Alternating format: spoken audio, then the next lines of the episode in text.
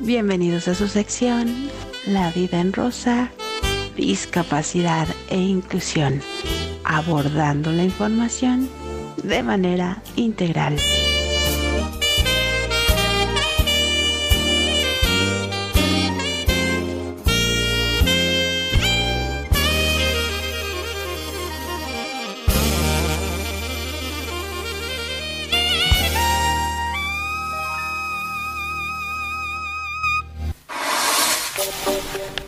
Aquí seguimos en la tarde de distintos caminos y seguimos hablando de discapacidad visual junto a nuestra querida Perla Marlene Castro desde México. Perla, ¿cómo estás? Bienvenida. Hola Rocío, hola, hola Meli, hola a todos por allá en cabina. Un abrazo enorme desde nuestro México lindo y querido para ustedes en este hermoso septiembre, mes patrio para nosotros. Pero encantada de abordar temas tan interesantes respecto a discapacidad visual como es el tema de la inclusión laboral también en nuestros países. Así es, la verdad que por ahí la gente está desinformada de cómo podemos eh, incluir a una persona con discapacidad visual en el trabajo o cómo es que hace una persona con discapacidad visual para poder hacer su trabajo eh, de la manera más eh, cómoda posible.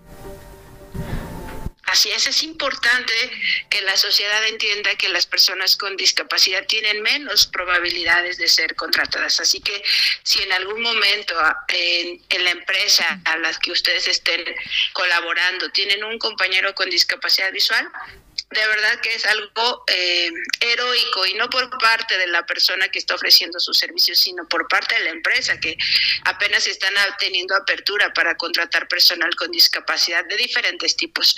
Pero aprovechando que ya están eh, como colaboradores en la organización, es muy importante que la persona a cargo del reclutamiento y la selección del personal sea también el encargado de darle la inducción al nuevo eh, trabajador. Es decir, la persona con discapacidad visual solo va a requerir que una sola vez le den el recorrido en las instalaciones, sobre todo de lo que viene siendo la entrada a su lugar de trabajo, quizá no necesariamente si es una planta, ¿verdad?, donde producen, tengan que hacer todo el recorrido, pero sí por lo pronto de su lugar de trabajo es importante que reconozca los espacios, si hay que subir escaleras, si hay que subir elevador, si hay rampas, lo que haya a su alrededor. Pero una vez que ya sucede esto, el eh, contratador se libera de estar todos los días esperando al trabajador con discapacidad visual en la entrada, ¿no?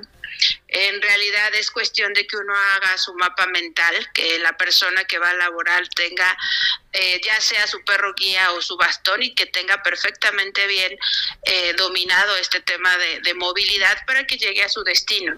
Y una vez que lo aprende en su mapa mental, su recorrido regular como cualquier otro empleado. Entonces a veces se piensa, no, es que hay que ir a recogerlos a la parada del bus o hay que esperarlos en la entrada. Entonces piensan que es algo adicional que tienen que hacer ya sea la persona de reclutamiento y selección o un compañero, ¿no? Que a veces le asignan. Entonces se vuelve una carga para los eh, compañeros de trabajo en lugar de una ayuda. En realidad uno llega a sumar a las empresas, pero mientras este concepto de, de carga se quita, tenemos que demostrar que tenemos capacidad de movilidad dentro de la organización y además conocimientos de lo que vamos a hacer. Es importante que sepan que las personas con discapacidad visual nos apoyamos de lectores de pantalla, tanto en los celulares como en las computadoras. Existen sistemas que nos apoyan para hacerlo y poder desempeñar nuestro trabajo de manera regular como cualquier otro empleado, que nosotros podemos ver redes sociales, correo electrónico, eh, abrir tablas de Word, Excel, de lo que sea, eh, manejar un PowerPoint y todo lo que sea necesario para hacer nuestro trabajo dentro de la oficina. Entonces, en realidad es cuestión de que una vez que lo sepan, que sepan que tenemos las mismas habilidades y capacidades, pues que hagan ciertas cositas, como por ejemplo, cuando estamos en una reunión, en una junta, si es la primera vez que tú estás en esa reunión, como persona con discapacidad, tienes que eh, tener tu oído muy listo para ir identificando voces del director, del gerente, del encargado de, no sé, recursos humanos o del personal y estar poniendo atención en las voces mientras te las aprendes. Una vez que ya te las aprendes, vas a identificar su voz con su nombre. Pero mientras, ¿qué les parece a todos los compañeros de trabajo que se presenten con su nombre y su voz? ¿No? Decir, hola, ¿qué tal? Soy tu, compañera de, de, Mercadotecnia, me llamo Marlene Castro y espero que te sientas bienvenido, ¿no? Entonces, esa es la manera correcta de que una persona se acerque a otra que, que no lo ve, que sabe que ahí hay más personas, pero que no identifica quiénes son. Entonces, lo correcto es que la persona que sí ve se acerque, se presente, le dé la mano y con su voz y nombre lo va a empezar a ubicar. Después de esto, bueno, señas, como lo hemos indicado también en un trayecto, es importante que no digan, la copiadora está para allá. No, no es para allá, es cuántos pasos a la derecha, cuántos a la izquierda, te tienes que salir de la puerta o en la siguiente oficina. En fin, lo más detallado que puedan decirle a la persona con discapacidad para que ubique su centro de trabajo y lo vaya reconociendo. Después de que ya lo conozca, ya ni va a haber necesidad de que les esté preguntando, ¿no? Pero si, por ejemplo, lo ven perdido en el pasillo y no sabe si va a ir al comedor o al elevador, pueden acercarse los compañeros, ser empáticos y decir, ¿te puedo ayudar a dónde te diriges? Y entonces ya él les dirá, sí, claro, voy hacia el comedor. Y puedes tomarme del brazo, es importante que nunca interfieran con el perro guía en caso de llevarlo o con el bastón, que a veces la gente quiere jalarte del bastón como si te jalara de la mano, cuando en realidad lo único que tiene que hacer es proporcionarte su hombro o su antebrazo para que uno lo toque y lo siga, ¿no?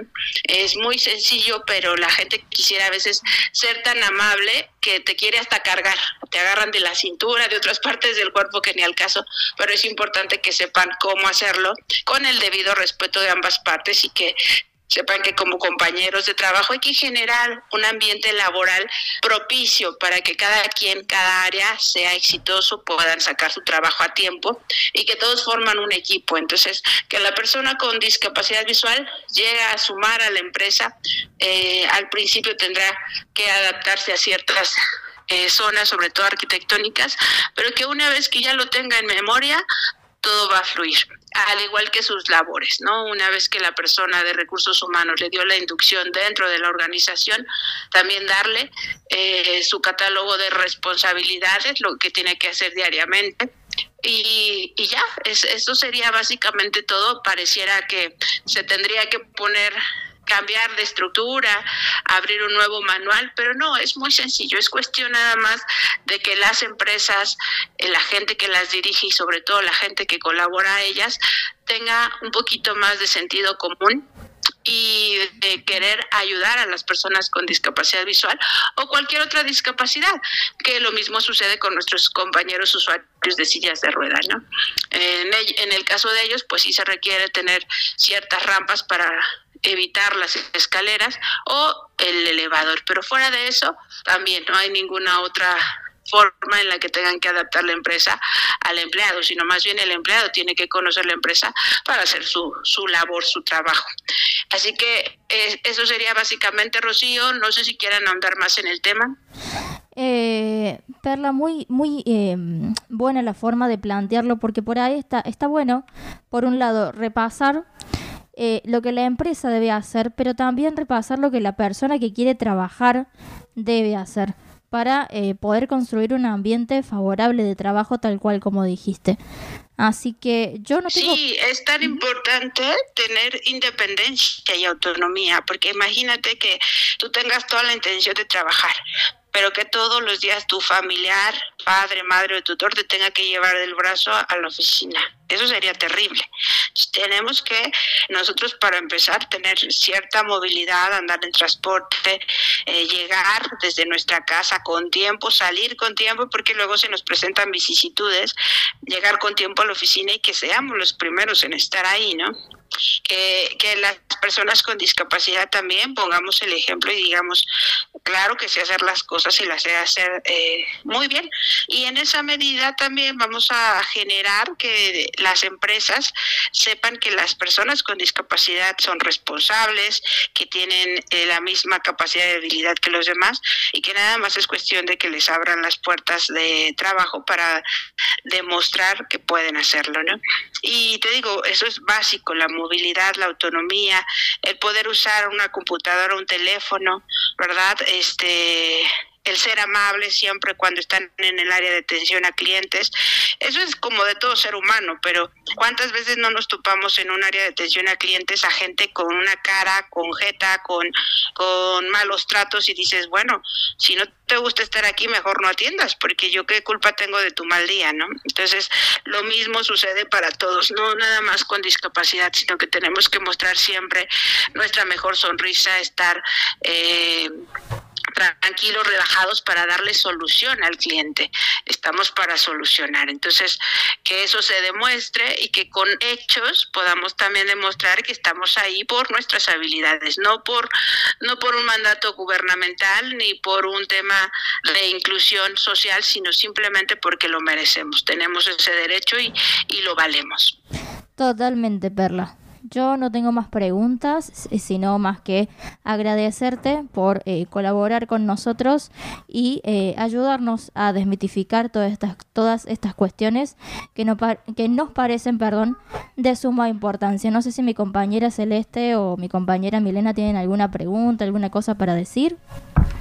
Yo, Cele, tengo ganas de agregar algo. Eh, muy interesante lo que planteabas, Perla. Eh, la verdad que me he identificado con muchas de las cosas porque, son vivencias que he tenido. Algo que también está bueno eh, remarcar y que a mí particularmente me funciona mucho, ya sea en ámbitos de trabajo o en ámbitos más cotidianos, el tema de mantener el orden. Y no me refiero a mantener el orden en el sentido de la palabra, ¿no? sino en el espacio físico. Por ejemplo, se levantan eh, de un banco y dejan la silla como corrida, como, como lejos del banco, eh, a veces en el medio del camino, en el medio del paso, y uno viene con el bastón por ahí y no sabe eh, no sabe que la silla está ahí. Muchas veces te llevas puesto cosas, bueno, sillas, ni hablar de mochilas, bolsos. Totalmente. Eh, entonces está bueno como cooperar un poquito y mantener, tratar de que, de que el espacio físico para desplazarse se mantenga bastante despejado. Y si no, avisar de última, decirle, mira, eh, adelante tuyo hay tal cosa, ahí te la corro, o querés que te asista para, para, para correr. A mí me pasa en mi universidad, en mi facultad, que, que voy caminando, voy entrando a la facultad y está lleno de carteles, eh, eh, bancos por todos lados. Eh, y nada, es un reclamo que siempre lo hago de buena manera, siempre se lo hago a todas las agrupaciones, tanto el centro de estudiantes como otras agrupaciones. Y, quizás por, por dos días te mantienen el espacio despejado y después vuelven. Es como... Eh, nada, me parece indispensable, en mi casa también lo vivo, es como me parece indispensable mantener el orden. Claro, y en esto de... Disculpa que te interrumpa. No, no hay problema. en esto también de, de avisar de, che, eh, no sé, supongamos que tengo el escritorio en cierta posición y ese eh, un día de repente por decisión de la empresa, por decisión eh, ajena a los empleados, se cambió el, escritorio de posición del lugar. Sí. Entonces eh, es importante avisarle a la persona con, con discapacidad visual para que sepa y pueda llegar con total autonomía donde le corresponde.